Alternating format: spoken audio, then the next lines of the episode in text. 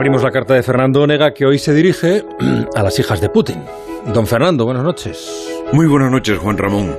Hoy me tienes que permitir saludar a dos ciudadanas del mundo que si hablasen castellano se darían cuenta de la faena que supone ser hijas de quien son.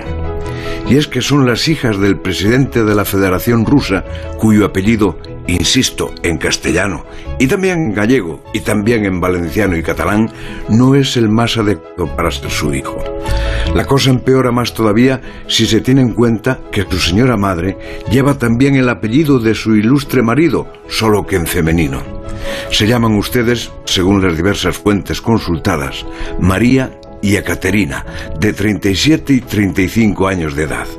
Y son dos personalidades respetadas, brillantes, ricas y bien casadas.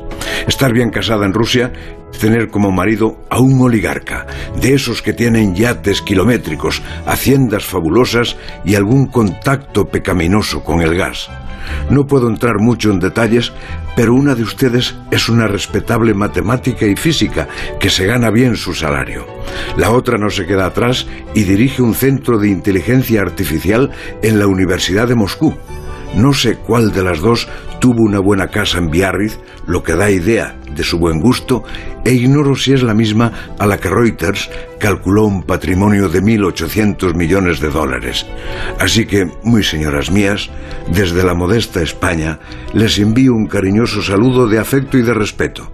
Estoy seguro de que su prestigio social y su apreciable sostén económico son fruto de la calidad de su trabajo y de su inteligencia.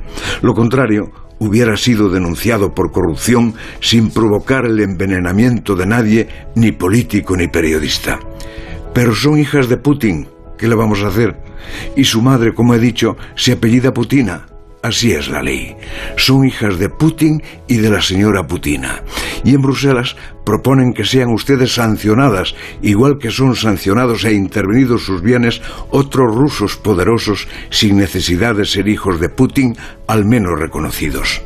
No creo que la iniciativa prospere porque no se debe sancionar a nadie simplemente por ser hijo de. Y un apellido puede ser muy gracioso, pero no es un delito. Si no hay otras razones perseguibles de oficio, aquí tienen, señoras, un modesto y lejano defensor. La brújula